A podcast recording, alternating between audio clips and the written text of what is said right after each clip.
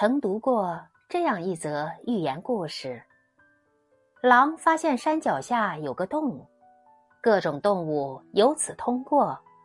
狼很高兴，他想，守住山洞就可以捕获到各种猎物。于是，他堵上洞的另一端，等着动物们来送死。第一天来了一只羊，狼追上前去。羊找到一个小洞，从小洞仓皇逃走。狼气急败坏的堵上了这个小洞。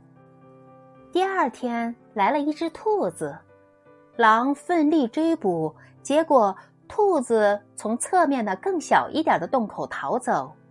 于是狼把类似大小的洞全堵上了。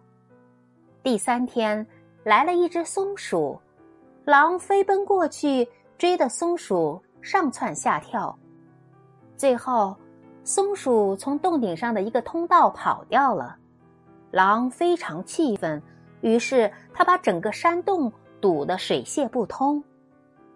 第四天来了一只老虎，狼吓坏了，拔腿就跑。老虎穷追不舍，狼却找不到一个出口。最终，这只狼被老虎吃掉了。狼不给动物们留余地，也没给自己留活路。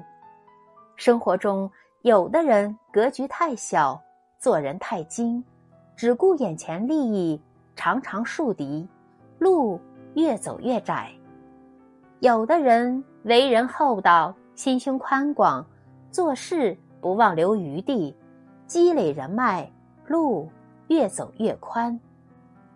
菜根谭有言。路经窄处留一步与人行，滋味浓处减三分让人尝。